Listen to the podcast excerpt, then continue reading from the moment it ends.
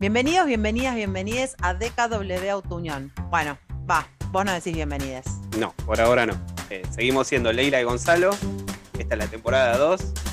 Lados B, rarezas, pases sanitarios, antivacunas, abstenerse.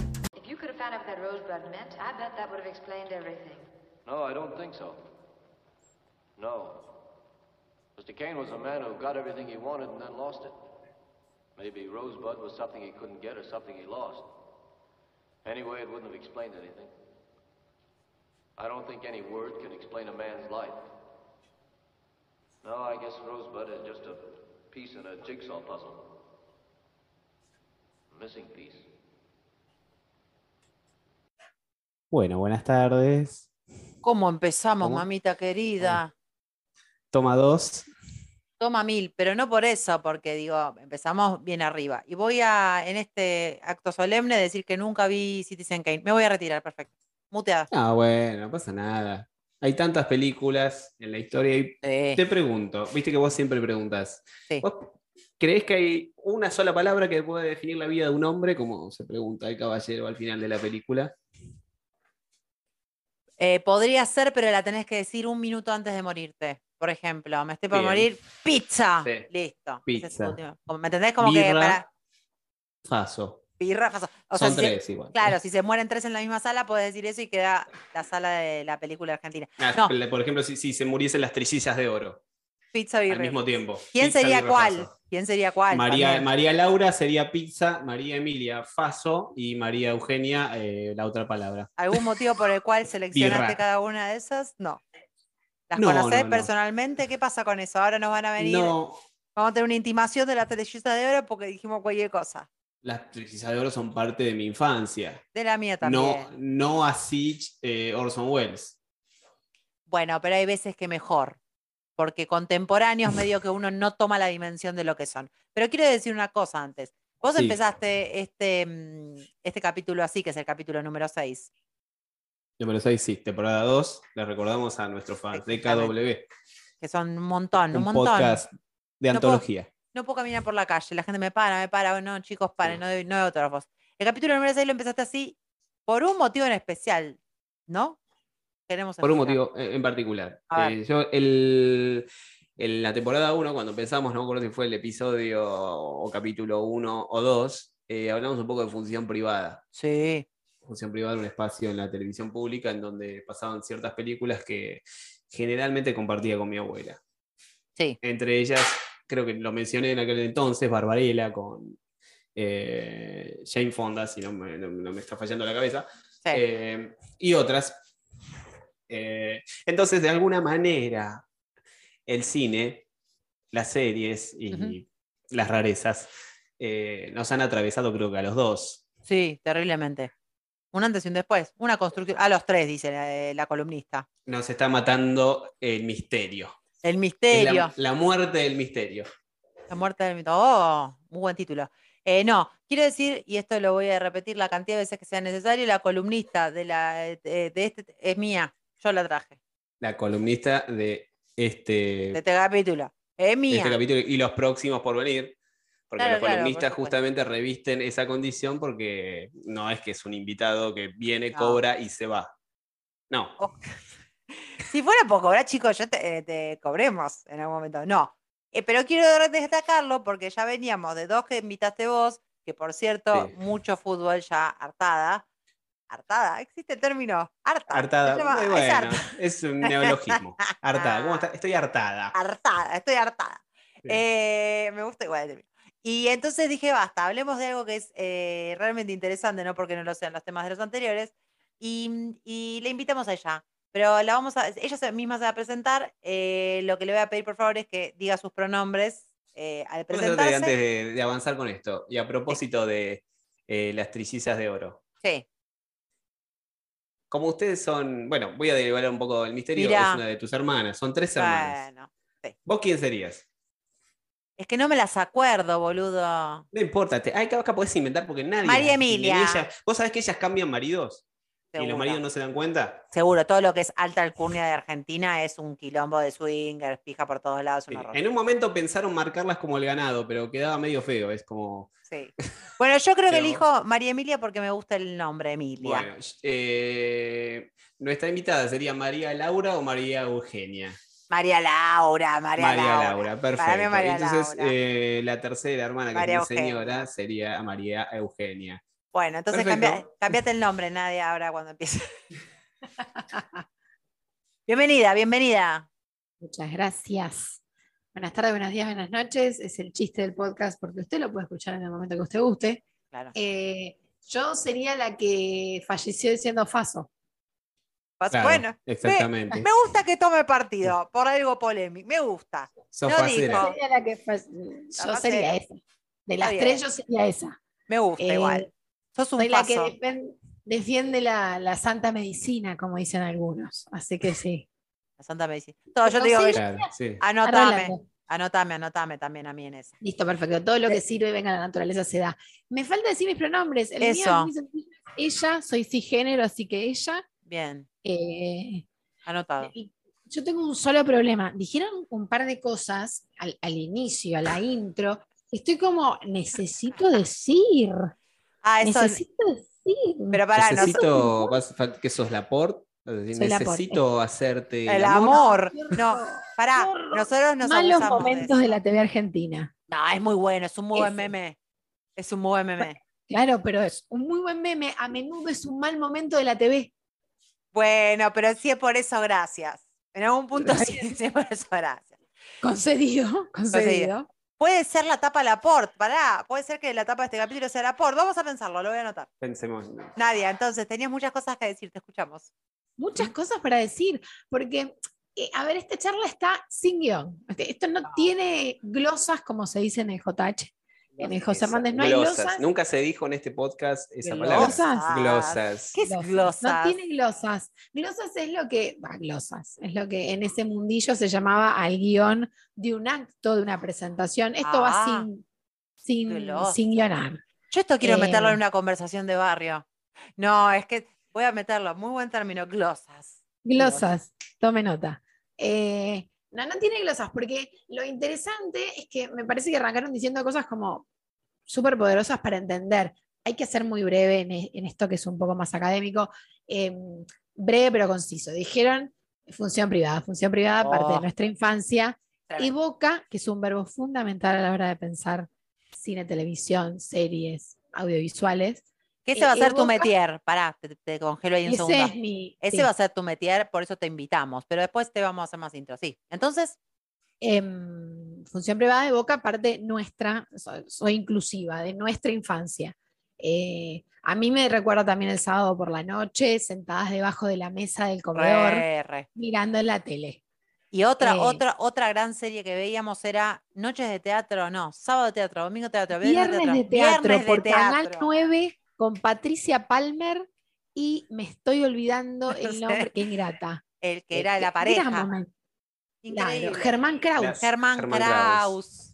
Sí. grandes Chicos, momentos. Viernes de Teatro y. Tengo una, tengo anécdota con Germán Kraus para el final. Bueno, Es una estupidez, pero guárdatela, si, guárdatela. si queda, queda. Eh, ¿Vos dirías, Nadia, que fue formativo de nuestra infancia? Infancia, adolescencia, infancia, adolescencia ahí.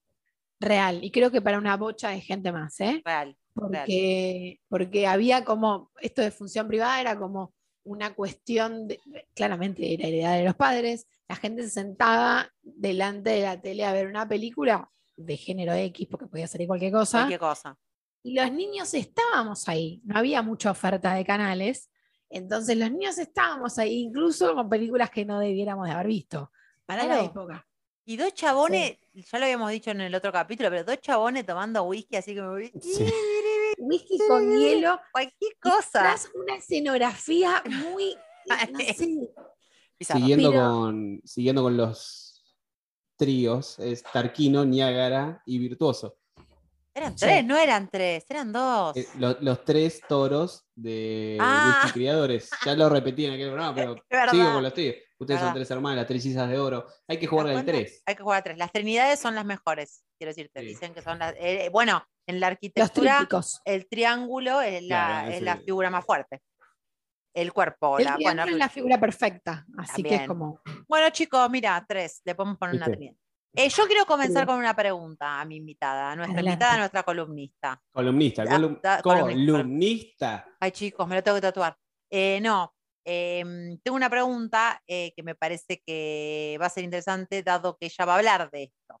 Yo me acuerdo que, esto lo comentaba, que compartimos casi 25 años juntes, eh, juntas, perdón, en, el, en la misma casa, de cama de por medio de tu señora. eh, entonces pasamos mucho tiempo juntas y veíamos muchas series de todo, como esto, como comentaba ella, ¿no? Como compartíamos mucho tiempo del vacío viendo cosas en la televisión, que creo que fue un poco parte de la generación, ¿no? Pero digo, yo estudié indumentaria, nada que ver, me fui para otro lado. Eh, Yamila con sus 19 títulos, que no voy a recordar ninguno, pero todos tienen que ver con la docencia. Y nadie estudió ciencia de la comunicación. Mi pregunta es, primero, si tenés algún recuerdo que te haga em, como pensar en el momento en el que vos decidiste estudiar eso o, que, te, o- eh, que te encontraste diciendo, sí, sí, yo tengo que dedicarme a- a pensar, a hablar, a meterme en este mundo que es todo lo audiovisual o lo que tiene que ver con la comunicación o lo que tiene que ver con todo este mundillo. Si tenés algún recuerdo en donde digas, ah, fue acá, fue acá, fue acá. Recuerdo que estoy- No, no, por- pero fue una de las decisiones inconscientes mejor tomadas de la historia. Ajá. Y eso, no tengo tan buenas decisiones tomadas en la vida, pero Bueno, pero ¿quién las tiene? Eso iba a decir, ¿quién la Eso tiene? ¿Quién, quién decidió es bien en su vida? cierto. Nadie. Sí, no one, No no, one. one at all. Em, pero me parece como que, bueno, cuando vos empezás una tesis, te dicen, elegí algo que te guste porque el tema lo vas a odiar con todas tus fuerzas. Y es real. Cualquier trabajo práctico que vas a afrontar por mucho tiempo, una tesis, tesina, tesina, era lo que quieras, mejor que hagas algo que te, que te guste mucho. Y la verdad es que comunicación social cayó como, bueno, a ver, eh, comunicación social, uh, tiene cosas interesantes. Pero eh, durante mucho tiempo tuve que pensar cosas que para mí eran una vía de escape, eh, ah, vida de escape. una, una fuente de autopensamiento, que para mí es lo más rico que tiene. A mí me parece que el cine, las películas, los videos, eh, las series me permiten pensar el mundo y eso es como súper rico. No me quedo en, ay, qué linda actuación, ¿qué vamos a comer? Pasa mucho más detrás de la película que estoy viendo, de las imágenes que miro y es como, su- me, me- me interpela a nivel persona un montón y eso es como, digo, qué bien, estuve a los 18 años, época de, de inexper- la la verdad, un experto absoluto. Nadie, elegiste nadie sabe qué hacer y, y 40. te- y claro, bueno, bueno, eso es- eh, habla muy bien de vos. Em, sí, bueno. lo que digo que también hay, eh, por favor, eh, Rolly, interrumpí cuando quieras, eh, yo porque tengo cosas en la cabeza que me, dado que es mi columnista, yo tengo muchas cosas. Claro, sí. No, no. No, no, no tenés todavía, perfecto, ya vas a meter boca. no. No, lo No, que, lo que digo es que también, más allá de esto, que es verdad que es una manera de, no para mí tal vez, pero digo, sí es una manera de como que uno se permite, lo reconozco en vos, no es que estoy diciendo que todo el mundo le pasa eso, que te permitís como entender, como que meterte en temas que tal vez si no fuera de otra manera no opinarías o no pensarías o no te, no te sumergirías a como navegar, ¿no? Y por ahí a través de las, de las series sí te sentís más segura, dado que estudiaste lo que estudiaste y empezaste como a, a darte un marco teórico, digamos, de por Sí. qué las cosas pasan y que, bueno, nada, me parece que está bueno, pero también hay otra cosa que me parece que es algo que tenés, que no todo el mundo tiene, que lo tiene acá el señor eh, Gonzalo, que lo tiene pero en otro ámbito, que es el Ajá. gran, eh, la capacidad de la memoria RAM que tienen de cosas. Eh, sí, en especial con el cine y la televisión. Por ahí después hago como, uh, se me Bueno, pasa bueno, por largo, pero sí. Pero, pre- pero precisamente lo digo porque es específicamente en eso decís, hola, sí, yo te, eh, vi un actor, ¿quién era? Y automáticamente esta persona de Dios empieza. Hizo una película que se llama, o sea, el nombre de la película, te dice la trama de la película, te dice, no, no, no entiendo. Entonces, me parece que son dos, dos grandes universos, que es esto que vos decís, y también la capacidad de almacenar asociando, no sé cómo será, eh, toda esa información y después diciendo, no, sí, actuó en esto, actuó en lo otro y actuó en el... ¿Cómo? Sí. No tengo esa capacidad. Eh, Roland, Sí, digo, Gonzalo, sí. Sí, Es muy lindo encontrarte con gente además que pueda hacer lo mismo. Claro, Tipo, ¿no te eso. que había una película Eso. chiquita, no me acuerdo el nombre, que hacía tal cosa así, que sucedía en el África? Como no, es muy linda. O sea, Eh, como ¿qué te esa pasa magia. ¿viste? Con Gonzalo te pasa. Decís si no. Con Gonzalo me pasa, me pasa, me pasa con gente, eh, me, me pasa un, un montón con mis amigas de la infancia, pero claro, compartíamos esto de, me pasa con ustedes también, esto de la comunidad frente a la tele, Claro. que, hay- que es una cosa muy de la gente que se crió en los 80 y los 90. No tanto Eh, en el cine, ¿no? ¿Qué decís? ¿No tuviste tanto cine, cine de ir al cine, como tele? No. Está bien que nosotros éramos tres, llevar tres pibes al cine era como ya un presupuesto, hoy olvídense, si no vas un día de promo, olvídate. Bueno, bueno, está bien. pero sigue saliendo en la trilogía, pero digo, no, tuvimos la suerte de tener videocasetera muy jóvenes, Eso, VHS, ese era, se consumía un montón, se consumía un montón. Blockbuster. eh, lo Sí, lo que pasa es que otro a mí, hito- a, a mí me parece que hay una cuestión de generacional que compartimos un poco eh, en esto de ver más en formato televisor. sí. claro. Que cuando yo era, yo soy un poco más grande que ustedes, aunque no lo parezca, Un No, pibe, sí. sos, sos un bebote. Eh, había cinco canales de tele con viento a favor. Y en los 90 pasamos, en algún momento de los 90 pasamos a tener en algún momento 30, después 40, 50, 60, más la videocasetera, después el DVD, Claro. internet. Entonces eso jugó un poco en contra de eh, el cine, en el sentido de que, bueno, el cine era la única vía que vos tenías Ujú. para ver algo que se estrenaba si no tenías que esperar un tiempo que lo pasaran por tele, si no era víctima de la censura. Claro. Eh, porque ha pasado en los 80, todavía se, se- se- sostuvo el hecho de no, no proyectar determinadas películas. Eh, pero más allá de ese dato, eh, en los 90 hay toda una explosión, que es un poco también nosotros hablábamos hace un tiempo sobre la manera en la que estamos atravesados por tipos como Tim Burton, David Fincher, más tarde Wes Anderson o eh, Michel Gondry en, en los dos lados, en, tanto en los videos como Eso te iba a decir. cine. Eso, eh, como eh, en nuestro caso, no sé si en tu periodo, eh, sí, seguramente mucho más en tu periodo, nosotros como nos entraban los, ahora nos dirá Nadia, nos entraban los, los directores por los videos, ¿no? En, en la, en la descripción de los videos aparecía abajo el director y ahí era como, che, pará, hay un director que piensa todo esto. Y, y nos empezábamos a acordar de los directores de las cosas. Perdón, que interrumpí, pero me vino Esa como es una eso. pérdida, es una pérdida de los, del siglo XXI. Ya no aparece el director en los créditos, se ha desdibujado un montón eh, y te perdiste una fuente de información vital, porque si vos tenés ahora internet podrías buscar toda la videografía, la filmografía de ese tipo y enriquecerte desde otro lado. Pero pensaba en lo que dijo Gonza y, y me pasa, por otro lado, lo mismo, ¿no? Esto, solo cinco canales, la televisión en el cuarto o en, o en el living, eh, función privada, entra la videocasetera, VHS, por ahí 30 canales de cable si tenía suerte, bla, bla. Pero creo que al mismo tiempo, si bien fue en detrimento de no poder ir tanto al cine, le dio como un plus al cine. Para nosotros que nos criamos Sí. tan, tan al ladito de la tele, ir al cine se volvió una experiencia también. Re, re, re. Era como, Sí, bajan las realza, re- realza la, sí, total. y- La la experiencia de hacerlo. Entonces, eh, sí, sí, sí, coincido con eso. Es, es, una, es un momento, a mí aún, pero bueno, soy como muy fanática, a mí aún el momento de se apagan las luces lentamente y empieza la musiquita de la Metro Goldwyn Mayer o el estudio que sea, ya me genera como un yes. Sí. Vamos todavía, es la gloria. E incluso nosotros tenemos todavía el. Me acuerdo que fui con mi vieja a ver, ¿no? Como todavía consideramos eso que por ahí una persona de nuestra edad diría, ¿qué sé yo? Sí, fui 239 mil millones de veces al cine, qué sé yo, que me voy a acordar. Nosotros podemos acordarnos cuando fuimos a ver Chatrán. Eh, o sea, sí, de ¿entendés hecho, que- tal cual.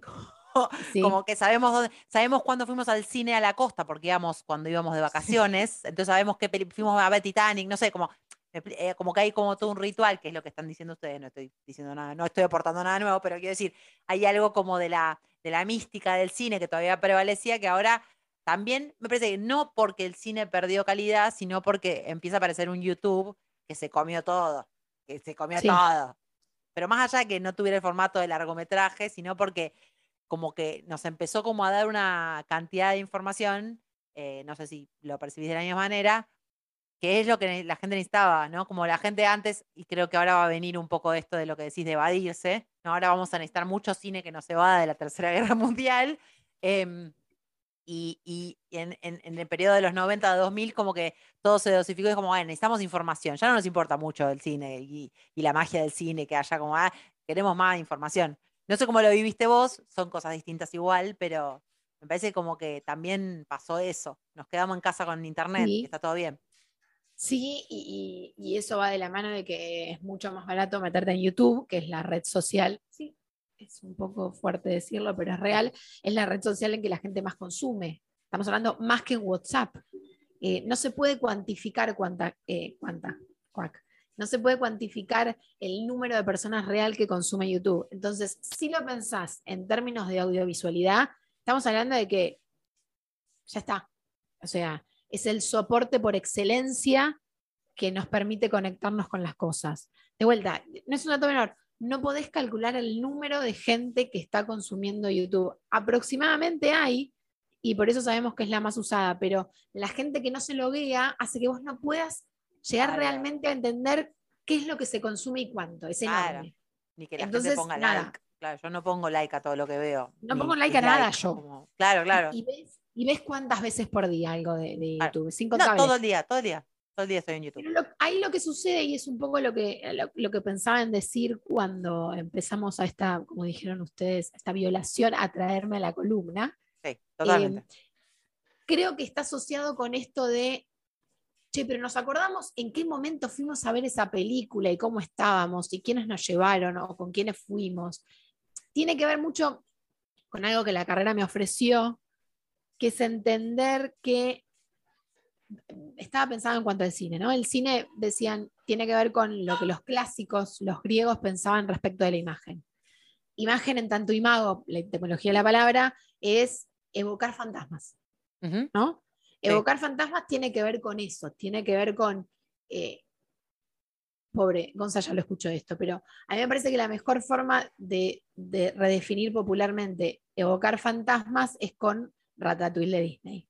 Ratatouille de Disney, eh, escena de- restaurante, el crítico del cine pide plato Ratatouille, eh, pone el tenedorcito, pincha tres porciones o tres rodajas de verdura, los introduce en su boca y Disney magistral y sintéticamente hace un zoom a su cabeza, él es un nenito, le sirven un plato de ratatouille casero en el interior de Francia y está todo dorado y no me acuerdo si es la madre o la abuela y, está maravillado, está sonriente, qué sé yo, y vuelve a salir de ese zoom al momento presente y el tipo está en otro instante.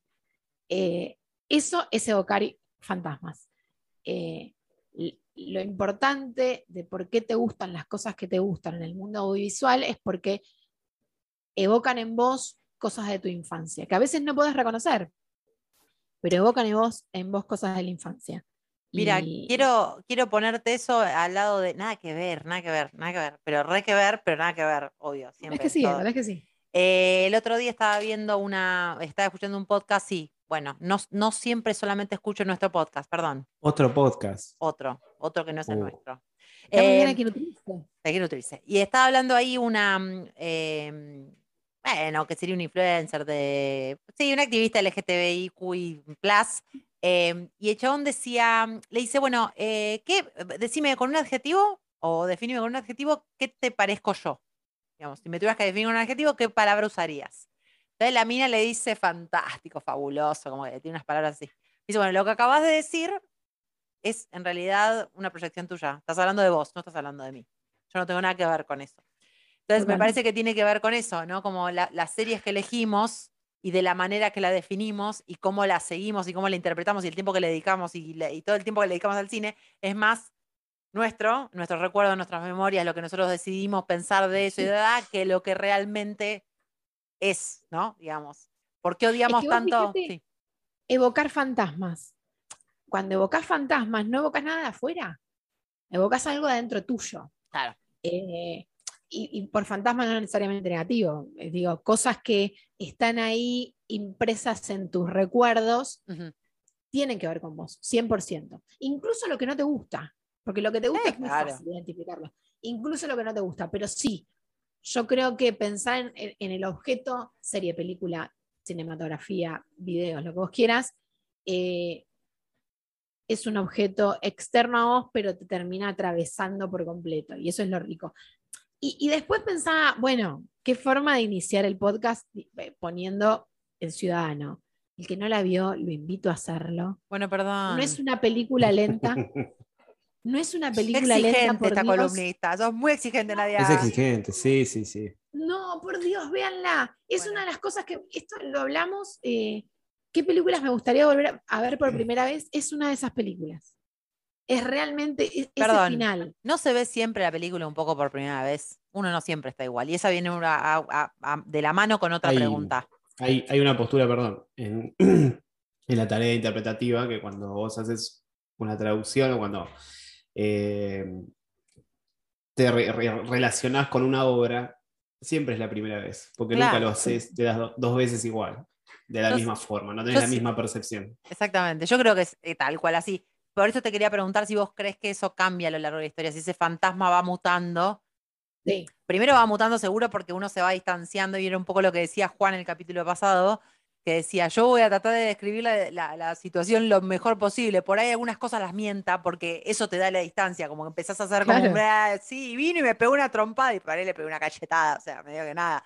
Pero lo que quiero decir es, esos fantasmas, como decís vos, aparecen de maneras distintas a lo largo de nuestra vida, ¿no? Como es, digo, yo hoy puedo evocar mi niñez de manera muy romántica y por ahí, si era la adolescencia, era, menos mal que soy grande, ya está, pateemos toda la infancia, es una poronga, ¿no?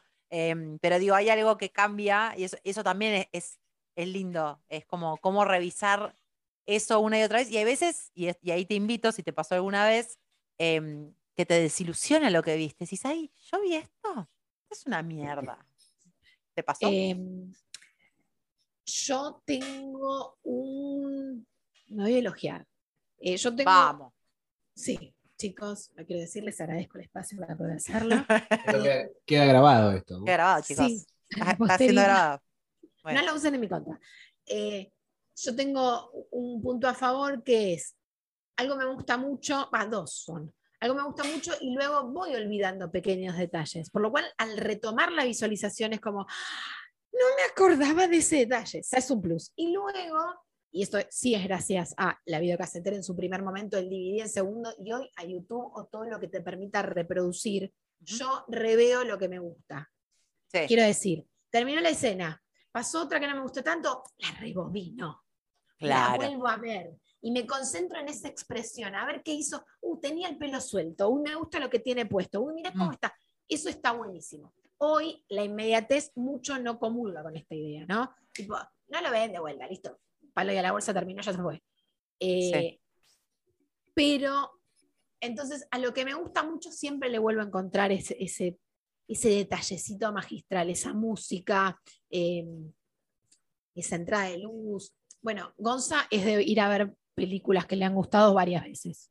Sí, Eh, sí. Esta semana, de hecho, pasó, ¿no? Eh, y bueno, yo no lo hice nunca. Nunca volví a ver una película en cine que me haya gustado mucho. Sí, ¿cómo que no? ¿No fuiste conmigo a ver? ¿O fui sola? ¿A ver la naranja mecánica al cine de San Martín? ¿Fue con vos? Sí, yo no la, la primera vez no la vi en cine. Ah, Yo la naranja mecánica la vi directamente en DVD. será Eh, eso. por lo cual volví a ver en cine eso. Sí, vi- no, ves, yo no repetí nunca. Eh, volví a ver, eh, sí, soy una hija de Disney también. La Sirenita la volví a ver en cine, pero Sí, yo no la había visto en cine por primera vez. Eh, no viste dos veces en cine eso. no, no vi Claro. a veces en cine, pero reproduzcamos hasta infinito lo que me gusta. Invito a la gente a que reviva esos momentos. La vida es bastante amarga como para no ver lo que a uno le gusta varias veces. Bueno, pero por ahí uno cambia, esa era la pregunta también. Uno Sí, dice, me gustaba, pero me gusta ahora, ah, bueno, polémico. ¿Te pasó vos, eh, Rolando? A mí eh, pasó el otro día, el otro día lo comenté en el trabajo, que es el ámbito que compartimos con la columnista. Eh, vimos con mi señora eh, el ataque de los clones, o no me acuerdo bien, porque es malísima. las- el episodio 2 de Star Wars, eh, yo lo había visto, vi todas las películas de Star Wars, la vi en el cine. Así como nunca vi a Kubrick en el cine, eh, todas las de Star Wars la vi en el cine. Qué pesado. Y- Paradojas, ¿no? Sí. Y me quedé dormido, me pareció muy aburrida. Ay, qué bárbaro, Eh. qué terrible. Eso es lo peor. Es- quiero detenerme en eso. Que no fue voluntariamente que dijiste, che, no me gusta. Te quedaste O sea, ya Sí. interiormente es como que fue como. Del aburrimiento. como que no, soltame esto. Qué bárbaro eso. Sí, Qué sí, sí, sensación. así como hay películas. En realidad lo que me pasó, porque yo esta semana vi por segunda vez Licorice, Licorice Pizza. Yo fui, Eh, yo fui, me fui invitaste. con- yo te invité, sí. Fuimos juntos, o muy juntes, hermosa. como se dice ahora. Juntas, juntas yo porque Eh, soy ella, ella, así que está muy bien. Me, me pasa que, a- teniendo en cuenta este dato, por ejemplo, el hecho de no haber visto nunca una película de Kubrick en el cine, eh, o no haber podido, bueno, ahora que se, se- se cumplen los 50 años, voy a ir a ver El Padrino, el restreno, pero nunca Sí. vi El Padrino en el cine. Nunca. Por favor, Eh, invítenme, no sabía. Invítenme. Sí, estaba en la pancarta ahí en el coso. Eh. ¿Pancarta? ¿Qué era? Era una, una- una Un- movilización. una- Un afiche. Un no afiche, sé. se dice, Leila, Dios. Sí, perdón. Eh, bueno, lo que dije un poco también es sobre la vida en general no suele ser un lugar de tránsito agradable, es como más costoso, al menos para la- sacándolo a Iron Musk y a otra gente. Em, dije, bueno, me gustó, a mí me gustó mucho la, la historia de cómo cuenta Paul Thomas Anderson este- en esta película, la historia que elige contar. eh, él a mí me parece que de los directores que me corresponden, como los catalogo yo, es el, el- el que más eh, capta mi atención por la forma que tiene de, de- de dirigir. Entonces dije, bueno, no me la voy a... muy- si total la puedo ver de vuelta, la voy a ver de vuelta. Eh, Y tenía entonces, algo, bueno. Sí. Sí. No, no, te- tenía algo que ver con el cine. eh, volver a verla en el cine. Podrías haber esperado y decir, bueno, cuando llegue a Claro, las volver a ver en el cine, porque, claro, el, formato, algunas películas, eh, obviamente superan los formatos, pero la relación que de- desarrollas en el formato en el, por el cual fue pensada es diferente. Entonces hay una magnitud de las cosas, no me refiero al tamaño, sino a, a- a cómo te llegan, cómo está contado desde lo visual, no solamente, obviamente, eh, cualquier aspecto del guion, sino qué, qué- qué es lo que está pasando. eh, requiere de determinados formatos para terminar de explotarlo eh, en su total magnitud. Entonces eh, dije, bueno, sí, va, voy. La veo de vuelta. Muy bien. Igual, ojo, porque el tamaño, eh, voy al chiste fácil, el tamaño Sí. en cine para mí sí importa. Qué Ah, polémico lo que acaba de decir. Eh, no, no, en realidad no es tan polémico, vos sabés que es una persona que yo me he enterado que para ella 20 centímetros es poco. fabula, Eh, fabula Bueno, fuerte. esto, esto es, eh, no, no va a ser editado. Esto no va a ser editado. No, no hace Bueno. falta, me hago cargo. Muy bien, muy Em, bien. Pero hay- yo ahí digo, el tamaño aporta una impronta sobre tus ojos que es innegable. Yo de Licorice Pizza, eh, y se los dije apenas la vi, eh, hay dos fotogramas que me parecieron conmovedores, conmovedores. Eh, uno cuando... ¿Cómo se ¿Es llama spoiler? que- ¿Es spoiler? No, para nada, son dos fotogramas solos. Nosotros ya la vimos los tres. Está bien, no bueno. vio. no nos importa nada. No. Hay una imagen de un niño en una ventana. El niño está mirando el cielo y una ventana que tiene algún tipo de trabajo en vitro. Solo un fotograma. Deben ser cinco segundos. Maravilloso. Una muy difícil, ¿eh? Igual, llegar a cinco segundos que interpele a una persona que no tan tiene a menor Cinco parece un segundos. montón. Sí. Y no es hablada. En esa imagen está el silencio por, por absoluto y el nene mirando para arriba. Y es un nene.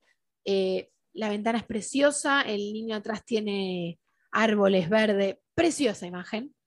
Y un personaje recortito eh, atravesando una nube de humo en el bar de predilección de Licorice Pizza. Eh, atraviesa humo, hay un reflector por detrás y le atraviesa humo yo creo que uno pierde el valor de esos dos fotogramas si no la ves en cine. Quiero decir, no vas a decir que son feos al verlo en tamaño televisión, 42 pulgadas de tu de TV, pero no vas a tener como el impacto sobre los ojos, sobre tu retina, como cuando tienen la dimensión de siete pisos del IMAX o en dos. Sí. No. Eh, No, no, está, está diciéndome que te, estamos cerca del corte, pero termina la idea porque Ah, tenemos todavía sí. un ratito. Termina la idea, Em, termina la idea. hay algo del tamaño del cine que te hace valorar lo que estás observando. Y eso está buenísimo.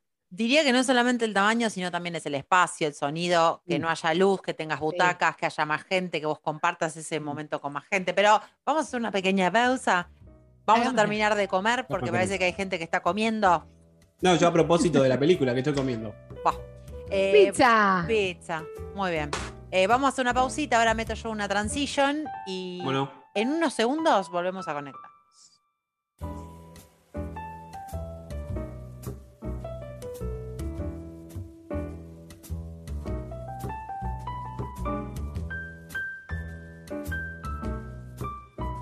Hemos vuelto, ya comimos, fuimos a hacer pis, no, no sé si eso, pero bueno.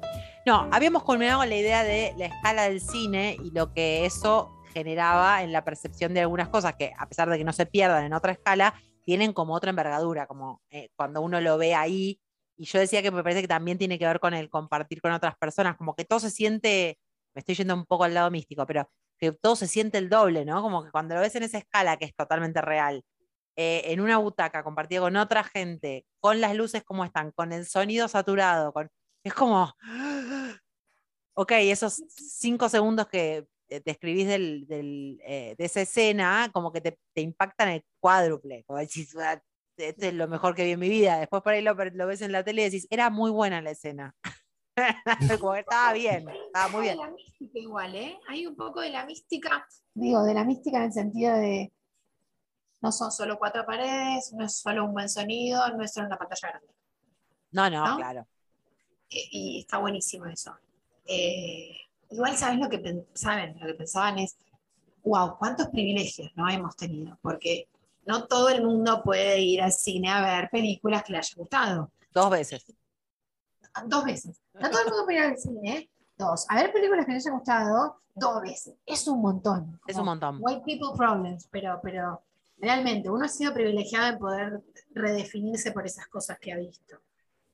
Y también Pero- poder ver muchas cosas distintas. Perdón, te Muchas. corté. Pero ver cosas distintas. Digo, podés ir a ver Marvel y podés darte el lujo de ver otra película Sí. que sea escandinava y igual disfrutarla. Sí, perdón. No, no, eh, venía un poco de relación. Igual eh, poder ver cosas distintas, ya es un privilegio poder haber ido a ver cosas distintas. Y sin embargo, eh, había un crítico de cine en el programa de, Mario Pergolini que decía, igual la ciencia está en ir a ver con los ojos de la película que vas a ver. ¿Qué importa que sea Claro. Marvel? Claro, Eh, ¿Qué importa que sea una película ucraniana? total, Y ahí está la- la gracia total. que vos te puedas sentar en la, en la butaca y decir, bueno, vengo a ver esto. Y te dispongas a ver eso, incluso habiéndola pasado mal después, si es el caso. Te dispusiste a ver eso. pero- Claro, y, y- y está muy bien. Digo, te, te forma incluso lo que no te gusta. Absolutamente. Eh, pero yo tenía una pregunta, Epa, vino con preguntas como- eh, la columnista. upa, la, la. vine con preguntas. No sé si marco la diferencia, pero vine con preguntas porque la columna debiera abrir sus puertas al mundo haciéndonos pensar respecto de cada uno, ¿no? Y pensaba, solo tienen una posibilidad. Al día de hoy, sabemos que mañana somos otros, ayer fuimos otros sujetos también. Al día de hoy, películas preferida, película, una sola, singular. Creo que puedo sacarla de los dos. Eh, en el caso de Leila, la spoileó hace unos días por historias Un en poco Instagram, sí. pero, mm, Hay pero muchas igual. película preferida, una sola, al día de hoy, de cada uno. Eh, oyente, usted también haga lo mismo. Ay, que lo pongan abajo en comentarios. Ay, Uh, sería buenísimo. Bien. Eso sería horas, ¿eh? Es para A ver. mí me, me cuesta mucho porque me, me vi todas las de Danica Sorensen y me gustan todas, pero Dios santo. ¿Quién es? No no se hagan los que saben de cosas y yo no sé de cosas. No, no existe. Sí, como es una veterinaria Es una veterinaria. danesa. Ah, qué forros de mierda que son. Y yo de No, no, si yo tuviera que elegir solo una película sería Magnolia de Paul Thomas Anderson. Sí, claramente, no tengo ningún tipo de dudas. ¿Puedo? Sí, no, no le voy a cambiar. poder decir eso. Podés cambiar, podés cambiar, sos otra, no son las de ayer, podés cambiar. sí. No, no, te quería aportar algo a la, eh, a la, eh, a la trivia, a la pregunta me parece que, pero primero voy a responder a la pregunta y después te lo agrego y vos contestas también. eh, cómo no. que tiene que ver un poco con lo que dijiste al comienzo del capítulo, que también te lo quiero. No te lo quiero, te quiero, po- te lo quiero devolver con otra cosa que me dijeron a mí. Muchas cosas tengo para decir, Dios, Dios, ordénate, ¿Viste? Leila. Respuesta. Eh, yo la que puse hace unos pocos días en Instagram fue eh, 500 días con ella, no sé en inglés. ¿Cómo se la? 50, 500 days with 500 summer. días con ella. 500, 500 días con ella. Eh, ay, me hizo acordar a la película justo que, decía, que le hablaba en japonés como diciendo "Pa, ta, pa", y así, así. Bueno, perdón, perdón. Eh, la cosa es que mm, me gusta mucho esa película. No sé si eh, como que me define, pero es una película que disfruto mucho verla. Me gusta mucho su música, me gusta cómo está editada, es el tipo de narrativa que me, que me, me- me- me- me- me enamora. Eh, podría decirte también que eh, no quiero eh, faltar respeto a la consigna, porque la consigna es muy clara, era una película, Leila, pero bueno, vamos a tirar otra. Eh, Eterno Resplandor de una mente sin recuerdos me, interpela también mucho, solo por el hecho de que me emociona mucho, que está muy bien contada también, que tiene una personalidad y un carácter, eh, no solamente del director, sino como la película de por sí. Como que hay algo en la película de por sí que excede su director, siento yo. Entonces, también, digamos que me parecen como las dos películas muy increíbles. Eh, aunque son pochocleras, ojo, son un poco pochocleras las dos. No es que es una película que es de un escandinavo que va y lucha, pues no, la verdad que no. Ojo, ojo que, que, eh, que Eterno Resplandor de una mente sin recuerdo me parece como. Pr- Primero, me encanta. Ahí. Segundo, no sé si, no sé si es tan pochoclera, es una película ¿Vos sí que, no? no? sé si es tan pochoclera. Bueno, Yo tampoco la veo tan pochoclera, pero no sería un problema. o sea, No, no, Bueno. no, tampoco. Tampoco, vengan de a uno. A- Ah. al que se oponga a la película pochoclera, venga de a uno. Le hacemos Ron frente con Howard mucha es gana. un tipo pochoclero que a mí me gusta mucho como hace películas. paren, Pero el próximo claro, es- capítulo podemos hablar de las películas pochocleras que, que fueron eh, de- como que le tiraron, le bajaron el precio y la verdad que es una película pochoclera buena. ¿Podemos hacer esa temática Mm. la próxima? Podemos. Podemos tomar el compromiso. Pochocleras. Sí. Para tener tarea. Ya, ya mandamos sí, a la sí. columnista con tarea, ¿me Tare- entendés? tarea para el hogar. En No. 15 días nos damos cita para eso. Esa, mirá, ni una vez por mes, 15 Bien. días. 15 días, tomá, listo. Tomá. Bueno, en 15 días. Chicos, esto es una, una aberración para los dos columnistas que se toman el tiempo y se hacen un mes. A Juan lo Eh, tenemos que invitar también cada 15. Bueno, no, pará, te quiero, eh, para saber cuál es la tuya, Nadia, te quiero subir y después también nos va a volver a decir eh, nuestro querido amigo Gonzalo. ¿Cuál es tu película preferida? Sí. ¿Cuál es tu película, que te gustó mucho, puede ser la preferida también, pero va a ser la única que vayas a ver toda tu vida? Es la única película que puedes ver toda tu, o sea, decís, esta es la película, listo, esa vas a ver, es la única película que vas a ver por la eternidad de la historia. ¿Cuál sería? Em, voy por la más Parte. fácil. Y hoy ahora en día, Sí. hoy en día, que eso lo sostengo y lo sostuve desde la pregunta, hoy en día puede cambiar todo. Eh, mi película preferida es Interestelar. Sí. Eh, no, no soy la misma que antes, ojo, eso lo comparto con la de antes, yo suelo decir que un poco me morí de un tiempo a esta parte, Sí. y con la de antes comparto la misma película. Bien. Eh, me, me atravesó por completo. Otra, muy gran, gran- la verdad, gratísima experiencia porque fui sin saber de qué trataba. Se Es dieron eso. vuelta, cuando entraba por, la, por el pasillo del cine, se dieron vuelta y me dijeron, tenés que ver esta película comprándotela. Y yo dije, bueno, vamos a verla. Entramos a un cine que tenía tres sets de butacas, hablando de cosas que no se acuerda, y cuando empezó a rodar los créditos, se terminó de abrir más la pantalla. Ya ahí Increíble. estaba predispuesta, tipo, yes. Ahí es de como que te, que te vie- ya olés la carne en el asador o olés algo, el Oh, chocolate sí. viniendo. Es como, ¡ah! Como, era como un montón. Y no tenía idea de qué trataba. Y fue sucediendo y, y fue como, uy, en un momento me encontré re llorando, re conmocionada, con los ojos gigantes porque no podía entender lo que estaba pasando. Eh, sí, la puedo seguir viendo. Ahora, pensar en una película que voy a ver siempre tiene que ver para mí con, y hablemos de película de esta, de este estilo, vengan de a uno y cuestionenmela. Eh, me parece que tiene que ver con algo de la infancia y creo que La novicia rebelde, aún no siendo mi película preferida, eh, la pasan en un canal de aire, Es refugio, es refugio. la veré siempre. Me pasa también con otra, ojo. También. Bueno, pero solamente una puede ser. Es como, pensalo como si me voy a una isla, te tengo que dar una no, sola sí. película que te lleves a la isla y no podés ver ninguna, más- ninguna película más. Y probablemente pediría esa, porque Bueno. son gratos momentos, son un montón de recuerdos Pero- muy copados. Pero no coincide con la película favorita. Muy mi bien. película favorita, eh, creo que también me pasa eso en oposición a Gonza, que va un montón al cine a ver lo que ya le gustó. Yo no la volví a ver en cine Para no romperla. para no romperla. La veo cuando la pasan en tele, sí, pero por un ratito. Claro. Porque, ah, por un ratito, no más. Eh, pero me parece una gran película, amo su director, su director, bueno, un poco lo que pasa a Gonza con Paul Thomas Anderson. A mí su director es como que me encanta el trabajo de preproducción que hace, cómo se compromete con la historia. eh, pero nada, tiene eso. Ojo, ojo. ¿Es mi director preferido? Sí. ¿Es mi película preferida? Sí. Después hablemos de genios. A ver, eh, No, está bien, sí. el creador del Ciudadano, que no solamente es un excelso director, fue un excelso director, sino que es probablemente uno de los mejores entrevistados de la historia. Tiene entrevistas que son para morirte. Eh, Sí. También es una de las personas que más aportó a la radiofonía.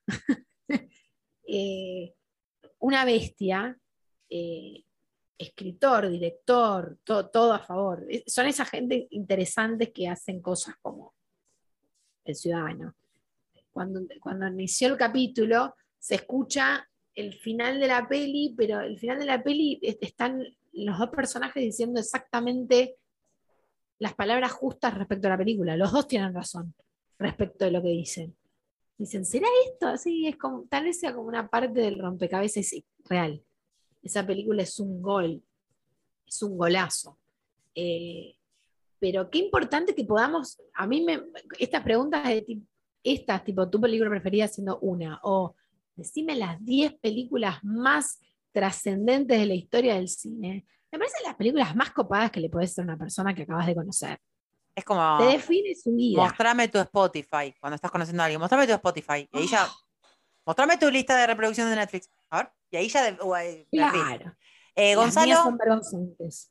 No, la mía también, pero no importa. Shh, shh, shh, Ah, está bien. Gonzalo, Gracias. decinos cuál sería la que te llevas y que tenés que vas a ver, la única película que vas a ver en tu vida. No, ¿Coincide si con tu mejor que- película? No, es una de las que más me gusta, pero si la tengo que ver todo, el, o sea, es la única todo el tiempo, así como Sí. una y otra vez, probablemente sea El Padrino. El padrino, muy bien. ¿Ustedes se- que- sí, sí.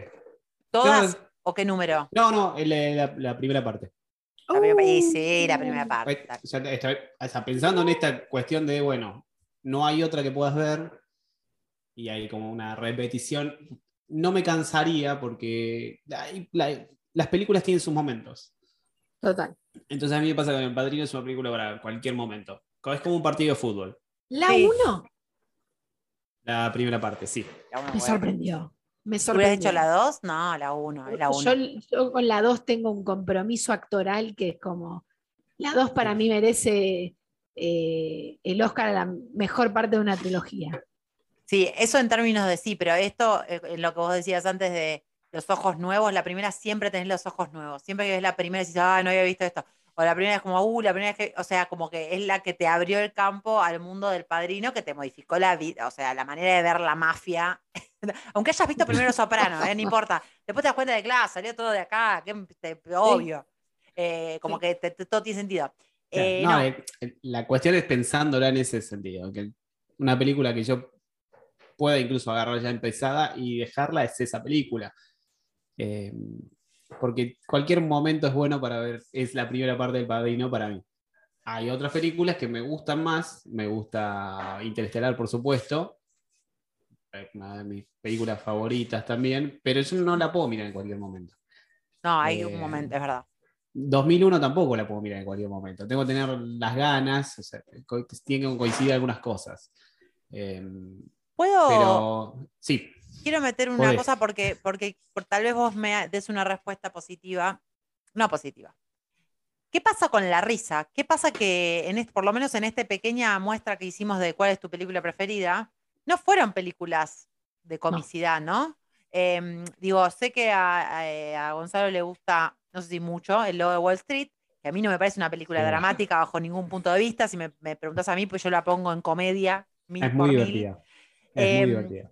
Pero no, no llega, y es algo que criticamos mucho del- de, los Oscars y esto, ¿por qué no le dan premios a actores que realmente hacen comedia que están buenísimos? Pero tampoco somos nosotros los que elegimos las películas preferidas como las películas eh, humorísticas o que tienen mucha cuota de humor, ¿no? Me noté recién Bridesmaid. Hay una escena en esa película que es desopilante, ella cantando, diciendo palabras en, en español. La casa, que como es, te rompe la cabeza, pero no llega a ser como la película, no como la película. e- Es, es raro eso, no sé qué piensan ustedes, que no nos, no. No. nos, no nos permitimos poner la, come- la comedia como una película favorita. por Porque Google. lo que pasa es que la comedia, a mi forma de ver, ¿eh? Sí. yo lo que siento es que la comedia pone en primer lugar el, el contenido cómico y en segundo, tercero, cuarto, quinto, dependiendo del director, la factura, la composición, la trama. ¿Y qué sucede? Me parece que cuando vos invocas a tu película preferida, hay mucha gente que va a decir Loco por Mary, qué sé yo. Nah, no no creo, ¿eh? O Bueno, Virgen a los 40. habrá que. Es, buenísimo. Sí, en los 40 es muy divertida. Es muy divertida. Es buena. Eh. Farrelly, a mí me gusta más Kingpin, por ejemplo. No vi, medir. Kingpin no me lo acuerdo. Kim- Kingpin es, bueno, no importa, después la... Bueno, la buscamos. eh, pero digo, eh, también pasa lo siguiente. A mí me gustan películas mucho, películas que tienen momentos de paso de comedia, no son Sí. integralmente comedia. Me pasa con Bastardo sin Gloria, por ejemplo. Iba a Hay una decir escena que que no es, no es cómica, pero yo a mí casi me echan del cine. Bueno, Y era una persona que le estaba rompiendo la cabeza a otra con un bat y me parecía gracioso. Cuando, Tarantino tiene esos momentos en, la- en las últimas películas en donde la violencia es tan extrema que me Es- empiezo a reír. Claro, que pierde sentido en algún punto. ¿no? Mm. Pierde el sentido de le estar rompiendo la cabeza con un bat y termina siendo como, ¿qué hace este señor? La, la escena de los italianos en el cine, que es. Muy- a mí- Gorlami. Gorlami, Gorlami, Enzo Gorlami. Gorlami. Eh, es- me resulta muy graciosa. Ahora, no es una comedia, Bastardos sin Gloria, no lo es. pero. No, a mí no. Integralmente las comedias me. me conformo con que me hagan reír. Pero no, no, no llegan al. al- no, no, no, no me ha tocado experimentar alguna comedia que llegue al lugar donde están otras películas. Claro, Eso claro. Es cierto, sí. Pero será una construcción cultural, eso, siento. Puede ser, sí, sí, sí. No sé, pregunto, acá tengo la experta. yo siento que no. Mira, Yo siento que lo que pasa es que se pone muy en segundo grado todo lo demás. mm, Si una comedia, yo, yo eh, planteo, si una comedia tuviera el primer plano puesto en el contenido cómico, pero a su vez tuviera la calidad de interpretación, la trama, eh, la factura o la fotografía, en el mismo nivel, yo creo que tal vez entraríamos en el Olimpo de las películas, ¿eh? mm. estaríamos como, bueno, ok, es extremadamente difícil lo que acabo de decir. es como, Que- sí. ¿Quién No. te escribe una película? ¿Quién te la tomaría en dirección para hacer arte? Es muy difícil. Pero digo, una cosa sacrifica a la otra en general, me parece. Por lo menos en los grandes estudios ¿no? Como Sí, digamos. Tal vez se dan, dan algunas licencias en otras películas que, que tal vez hay un poco esta convivencia que dice Gonzalo y que poco vemos por ahí en algunas cosas y, y decís, bueno, como que podría ser. Como me, me pongo a pensar, y no la terminé de ver, es. eh, ay, Dynamite. Ah, no me sale el nombre. Bueno, De, Ah, eh, de peli. Eh, Dynamite se llamaba. eh, el personaje era un pibe como flacuchento blanco con rulos de afro. Napoleón Dinamita. Napoleón Dinamita. No digo Yo que la- la la vi. película sea buena, digo que Sí. es, es central el hecho de que es un humor, un humor absolutamente distinto al de los estudios grandes, eh, y que está apuntado a eso, a que te rías de otra cosa de otra manera. Obvio, es lo que vos decís, está bien. Evidentemente hay otra cosa que está en foco que hace que perdamos la idea de la mejor película que vi en mi vida. Riendo me di cuenta de la trascendencia de mi vida. O sea, no, Claro. digamos, no. Sí. Después tenemos la otra mano, ¿no? Porque también hay que pensar esto. El, el sábado, la, el sábado a la noche la gente no se sienta a ver, eh, no sé, eh, vamos a pensar un drama. El pianista. La gente busca o la comedia rosa romántica o Virgen a los 40. Está muy bien. No la, vida es una mierda. El sábado a la noche la querés pasar bien. Viernes, sábado, Sí. domingo, muchos días a la semana la querés pasar bien. mucho. Y está glorioso. Digo, el cine en la gente es mucho más importante de lo que se cree. El cine, el- La cultura lo- audiovisual en general, sí. Necesitas que te contrarreste también la vida de mierda que llevas toda la jornada metido en una fábrica. eh, así de trascendente es. Así de intrascendente le ponemos nosotros. Culturalmente decimos, "Ah, no importa nada. El cine es una parte minúscula de la vida. Sí, claro, pero cuando va muy mal, te querés poner una película que te la va a pasar bien. Es escasa la gente que dice, estoy deprimido, voy a ver el pianista. Pará, incluso podemos salir de eso y podemos hablar de B Masterchef. Esto es otro capítulo incluso de lo que estoy diciendo, ¿no? Digo, las construcciones, no necesariamente la gente ve series incluso. Eh, construye esa narrativa a lo largo del tiempo dentro de un reality. Y se identifica más con, con el polaco, con la no sé qué, y son sus personajes de su serie construida. Entonces, eso también me parece súper interesante. Nunca vi Masterchef, quiero decirles. O sea, no sé de qué No, yo tampoco. Pero no viste Masterchef y no viste El Ciudadano. chicos, estoy en deuda con la humanidad. Invertí tu tiempo en el ciudadano igual, hacete un bien. Espera, ¿cómo eh, ¿te puedo hacer para- una pregunta más? Tengo que hacer un montón de Sí. preguntas, pero las vamos ¿Te a hacer luego. Sí. ¿Leíste, ¿Leíste Julio Verne? Ay, boludo. ¿Quién me dijo eso? ¿Quién me dijo esa mierda? Ojo, En este porque no te caso, no voy a dar nombres porque no lo recuerdo. No, Pero- ¿quién me dijo esta mierda que no? no ¿Cómo no leíste, Julio? Me recuerdo esto, ¿por qué me lo dijo? Sí. No sé, bueno. Una Bueno, mierda. pero- Quien me lo haya dicho, una mierda. Sí, es parte de un decálogo de estupideces, como de uno- si uno tuviese la obligación de hacer tal o cual cosa. Es lo que uno boludez. percibe o aprecia lo que le toca, donde se despierta su interés. Eh, estaba pensando un poco de cosas que en clave de humor neto, hacerse como eh, en un nivel Dios, que no es una película, es un, era un programa de televisión que era Cha Cha Cha. Claro. Eh, bueno, eso era claramente un desarrollo humorístico, en una clave de humor no tan convencional, eh, que a mí me parece, como la columna es de artes audiovisuales, Sí. la voy a incluir entre mis Sí. favoritos de, de siempre. Eh, se puede hacer un capítulo de Chachacha versus eh, todo por- no, eh, el de Sí. el Igual último. por- No me sale la mierda. Capusotto. El de Capuzotto, sí. Dos Capuzotto. periodos distintos, dos Mm. personas que, digamos, que fueron en la historia en direcciones opuestas y que compartieron, ¿no? Eso es un análisis para un capítulo entero. Igual es un hijo, ¿eh? Es un hijo. Sí, pero es un hijo que, Sí, la oveja negra, sí, ojo, tranquilamente. claro, claro. Pero, pero Bueno, sin cha-cha-cha no, no- podría no haber sería, en esa Total. familia ese hijo no sería nadie. No, no. Bueno, She's, she's the yo soy la que muere, yo soy la que muere diciendo faso, así que no se sabe. She's Bueno, the pero- ship. Ese lo oculta, nadie te dice que no, pero al final tum, pum, te aparece de, de atrás del coso. Para, que no, porque ya me parece que nos estamos excediendo un poco para la longitud, pero tengo muchas cosas para escribir, pero se los iremos, iremos preguntándole a lo largo de, la, de los capítulos. Quiero contarte algo, a ver si les pasa y se los pregunto, a los- a- nos, nos lo pregunto. Hay una dinámica que descubrí con mi compañero de vida, que él eh, retorna del trabajo y se pone siempre la misma serie para ver, siempre la misma, siempre la misma. O sea, fue, en este periodo es Vivan Theory, en otro periodo fue, eh, Ah, ¿cómo se llama la película? era, me estaba Eh, matando. La de las motos, ¿Película o ¿cómo se serie? Serie. eh, que no es trabaja- renegado, ¿no? No, no. Lamas. Ay, No, chicos, que eh, eh, el chabón es el rubio de ojos claros que después trabaja en otras películas de Son Príncipe y de una la mierda. banda, son Eso, una banda de Bueno, motoqueros. eso, banda de no motoqueros. Bueno, en un momento era eso. Entonces, en un momento me puse a pensar como, o sea, yo no puedo, no, no puedo ver una, una serie una, otra, una y otra, una y otra, excepto Friends, que es lo único que puedo ver una y otra vez sin parar, sin- de- que no sé por qué sucede.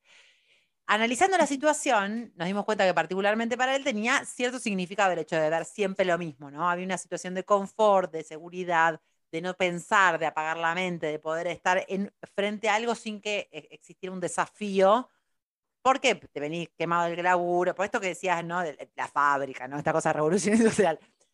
¿Les Sí. pasa eh, a ustedes que ven una serie una y otra vez en ese modo? Y si no es en ese modo, ¿cómo lo identifican? ¿Ustedes lo ven para gozar una y otra vez? Esto que decías Nadia recién, de, lo, lo veo repetidas veces porque veo cosa linda y me quiero volver a verla. ¿O es más un plan de, no tengo que pensar, yo sé qué va a pasar luego, me- es un lugar eh, de seguridad, es un refugio, o, o simplemente es porque descubro cosas nuevas? ¿Qué piensan? Gonza, No, a mí me, eh, me pasa con la música, no me pasa con las series. Mirá. Escucho cosas, eh, sobre todo en, en tra- en- en el trayecto de acá a algún lado, algo seguro, que ya sé que me va a gustar, entonces no, no, me, no- no me vuelvo a experimentar. Con las series no, las series que miro, las miro porque me gustan, porque tienen algo que me van a... e incluso algunas las sigo mirando que no me gusten porque quiero saber cómo terminan. Pero digo, repetidas veces. Es decir, esta No, serie ya la vi. no, estoy viendo Expedientes X Eh, de vuelta, estoy por la segunda temporada. Son temporadas, series, eh, temporadas largas de veintipico de capítulos. Qué locura. ¿Cuántas veces la viste ya? La primera temporada creo que la vi tres veces. No, no, no muchas veces. Eh, Ah, o sea que pero habrás visto toda la serie una vez completa. Sí, es más, de hecho no miré toda la serie. No, nunca la miré completa toda porque cuando se fue David Duchovny ya no me. Hasta que volvió, ¿no? Porque sin el agente Mulder no somos nada. Em, pero la miro porque me gusta. Obviamente sí hay una cuestión que vos ya sabes qué es lo que va a pasar, pero me, me- me- sigue desper- des- des- despertando interés. eh, eh, porque me- a mí me parece que es una serie fundacional de un montón de, de otras cosas que después empezaron a se, se- se siguieron con el desarrollo, toma la posta de algo, pero lo hace mucho mejor. Ujú. Eh, y además tiene lo- el efecto ratatouille. O sea, en, en ese sentido, ¿no? Es inevitable que yo no, pi- no me piense a mí mismo viéndola en la adolescencia. Claro. O sea, no, no puedo eludir eso. Pero no pasa una cuestión de, de- de desconectarme, al contrario, ¿no? Me gusta ver si hay cosas que me perdí en ese momento y las redescubro. O las descubro en realidad, y hay otras que redescubro, reinterpreto, por supuesto, pero me pasa más con la música que con, con series. Ujú. Por Pero ahí, perdón, me podría pasar en algún momento por ahí un- que, que haya alguna película que ya vi en la transición de algo, sí, me podría llegar a pasar, pero no, no, no tengo esa eh, como, como esa postura cuando vuelvo de trabajo, ¿no? Es como que- Pero digo, hay una inversión de tu parte. No es que es, siento y bueno, que pasen las cosas. Hay una inversión activa de tu parte de decir, bueno, lo estoy viendo, estoy Sí, sí, sumergido no, en no, un no, expediente voy, a, voy a ver qué va a pasar.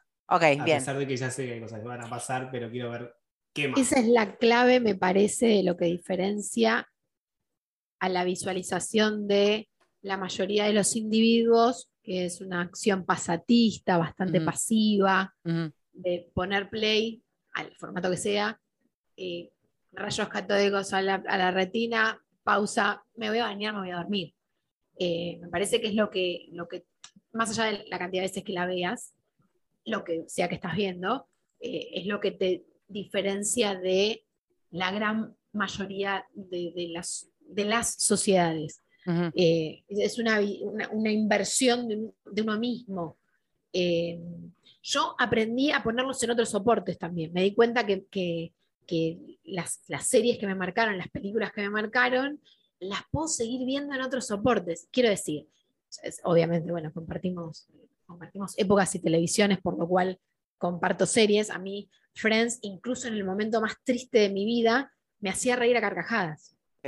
Que la persona que estaba sentada al lado mío me miraba diciendo, o sea, no te reís hace semanas y con la escena de Ross tratando de subirse el pantalón de cuero, me reía a carcajadas en la mayor de mis depresiones. Entonces, ¿en qué se tradujo en la modernidad en la que estamos? En sigo todas las cuentas de Friends que ponen bloopers y cosas porque me pasa que scroll en el, en el Instagram paro y automáticamente me acuerdo de estar viéndolas en el living de casa en un VHS regrabado 250 veces. Eh, re- llamemos a eso momento ratatouille. Eh, Sí. Yo lo, Eh, lo podría mencionar como un amuleto. ¿Vieron que hay, em, no sé, personas autistas o cosas como que llevan objetos que los hacen sentir como, no sé si es el Seguros. término académico, como seguros, ¿no? Como, eh, no sé, un pedazo de papel, un dudu, una un piedra, un no sé qué. Y esto que contaban los dos me da la sensación que tiene como esa característica, ¿no? Como es ese, es, bueno, es esa- ese, ese sonido, esa visualidad, todo eso, que, te- que, que estoy acá, ¿no? Como que te conecto, como estoy acá. Eh, más allá del confort y de todo eso que ya sabemos, porque por ahí lo, lo elegimos, pero es como el, el eh, parece hecha la frase, ¿no? Que es hecha, ¿no? Te, pie sobre la tierra, como que, ah, ok, sí, estoy en esta, sí, ok. O porque te hace reír o porque te hace conectar con tu adolescencia, era como, soy, soy yo el Gonzalo de ese momento, soy el Gonzalo de este momento, soy la Nadia anterior, soy esta Nadia, pero es como eh, agarrar la piedrita y decir, está todo bien, está todo bien, está todo bien, sí, vamos. Y por eso, digo, algo la- de pertenencia, sin ¿no? Como de hogar. Sin duda. Y por eso lo traigo como último tópico, porque tiene que ver con lo que vos decías al comienzo, ¿no? Como, eh, como que es ese, eh, lo importante de, lo, de las películas y las series, me por lo menos para nuestro periodo, para nuestros padres no dirían lo mismo, pero para nosotros es eh, absolutamente todo. La televisión tiene que ver con el ruido de las casas. Yo me acuerdo que fui la primera vez a la casa de mis suegros y hab- había to- todas las todas las televisiones estaban prendidas. Todas, todas, todas las habitaciones tenían la tele prendida. Y es el día de hoy que, que una tele está prendida en otra habitación, así como de ruido. Pero no la apagamos, no, no, dejala, dejala. Es el ruido de la casa. Me parece que a nosotros también nos pasa, que ese, es ese ruido que es el ruido blanco, que se le dice, que es como el que te mantiene como en casa, ¿no? Como que estoy acá, estoy acá, listo, estoy acá. Eh, Da hogar, da compañía. Hay gente a la que no, ¿eh? Hay gente que, eh, para la que eso significa la radio. claro, Eh, claro. Sí, sí. Una generación anterior a la nuestra, donde eso es la radio. Pero eh, yo sé que suena un poco psicoanalítico, pero eh, da compañía. Te, acompañó durante tan- durante tantos momentos, eh, incluso tristes o muy felices, como que es una pertenencia de la que no te puedes abstraer. Eh, es maravilloso. Aunque quieras, sí. sí. Aunque quieras, es involuntario. Sí. Te traspasa. A ver, hab- habiendo tenido otra vida, yo sigo hablando, esto es paradójico, yo sigo hablando de con quién vi esas películas. Nosotros vimos esa serie, yo, no hay más Obvio. nosotros. Obvio, Eh, es muy loco. obvio. Es muy loco lo obvio. que una serie, película, video evoca en uno. Es Obvio. maravilloso y esto te lo puse casi como cierre, se puede usar, ¿no? Sí, por Te lo puse en Instagram el otro día. Eh, uno puede hablar de, de los clásicos, de lo que decían con la palabra imago, imagen, evocación, fantasmas. Lo maravilloso es que no sabemos por qué nos sigue encantando lo que otro hace con una cámara. Y es maravilloso. Es, es, es, es, es maravilloso y, y es un sinsentido al que no podemos completar. Y está buenísimo. Pero Está ¿sabes buenísimo. qué nos pasa? Y mirá cómo te uno todo con todo. Es que me parece que es un poco este podcast, ¿no? Como no sabemos qué es lo que nos hace la gente que elegimos, de la cual elegimos hablar o de las situaciones que decidimos hablar, que nos hacen estar absolutamente encantados. El otro día hablábamos de Bielsa, el otro día hablábamos de las anécdotas que nos marcaron la vida. No sabemos qué pasó ahí, pero nos hizo sentarnos nosotros tres hoy acá a hablar de función privada, de películas, y que decimos, oh, ¿cómo penetró en esta cabeza? ¿Cómo que se sentó y dijo, oh, listo, territorio tomado, ahora son Ucrania, perfecto, genial. Eh, así Sí, re. que me parece que es como, esto es hermoso. Y quiero, para, antes de cerrar y de que yo pase a hacer los chivos, eh, acá Gonzalo tiene que hacerte una pregunta, que es la primera pregunta que se le hacen a todos los columnistas. Do- dos preguntas tengo hoy. Ah, bueno, Adelante. La Tenés siete minutos. La, pri- la primera pregunta es la más importante. Sí. Elon Musk. Mira, mira la cámara. Mirame los ojos. Abrí tu corazón. Sí. Elon Musk, genio o boludo. absolutamente intrascendente. Intrascendente. Es el señor que dijo que no iba a incursionar en la. Fíjate la, la tontera, le preguntan, ¿van a incursionar en el desarrollo de motocicletas eléctricas para que no sigamos contaminando? No, tuve un accidente con una moto, así que no voy a incursionar en esa industria. Bueno, señor, Bien. gracias. le mando un beso grande. Adiós. Nu- nunca No, vamos a viajar a la luna gratis. Nunca vas a viajar cosa. nadie. No. Y las- la segunda pregunta, este, cerré esta semana un convenio con arroba Harry Styles. eh, y tengo entradas para verlo a River en diciembre. Vamos. Y podés acceder a una entrada si ¿Las contestas tres? Ah. bien una. eh, Las dos eh, pueden contestar. Si contestan bien, por supuesto, eh, se ganan No, una no. entrada para Harry Styles. Yo no le voy a pegar. participar. Es una entrada sobre la vida de Harry Styles. Muy bien. Dale, te quedan seis Eh, minutos, dale. Es rápido, esto es rápido. Me tenés que decir cuál fue el primer tatuaje que se hizo Harry Styles. Un sanguchito de Ay. migas. No, es una Mm. tapa ciega Minion que tiene el homóplato izquierdo. Fanáticos de Eh, Harry pero ¿en qué Styles. estilo? Ah, en realista, perdón, no, no, americano tradicional. Perfecto, te ganaste una entrada para Harry Styles. La semana que viene hay más. Y Pe- yo no igual, tengo. Eh, No, Una pero tapa fanáticos minión, una tapa minion. minión en tradicional americano en el homóplato derecho. Nos van a cancelar los fanáticos de Harry. Cancelados. Yo les voy a decir que, que entren a este, a este capítulo y que los haten. haten. Bueno, nos queda muy poco tiempo. Quiero agradecerle profundamente a mi invitada, pro- No, próxima tu columnista. Columnista. Pero invitada y luego fue columnista. Eh, Ah, Bueno, que le quiero agradecer profundamente de corazón. Ay. Es un placer tenerte Gracias por nosotros. obligarme. De nada. Así funciona con vos, un poco. La vida en general. Eh, Así que está muy Les bien. quiero decir, si quieren, tomamos el compromiso para la próxima para dialogar sobre el pochoclerismo en el cine. Sí, y lo, y lo sobre eh, devaluado que está, devaluado. Quiero devaluado. decirte que la, columna es tuya y vos podés plantear el tema Lo que que, quieras. quieras, Y nosotros nos sometemos, como nosotros te hemos sometido. No, no, no me a- gusta. Es una relación eh, de ida y vuelta de sometimiento. Me parece perfecto.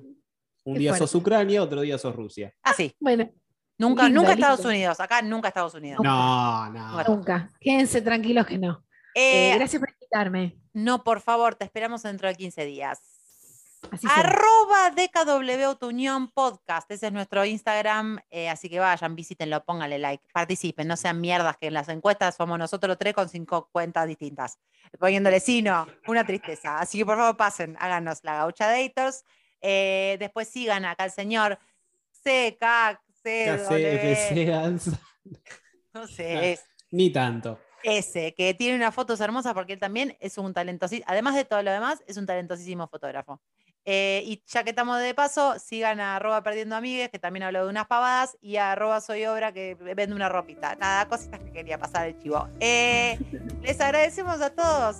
Eh, te mando un beso, Rolando. Un beso para vos. Te mando un beso, Nadia.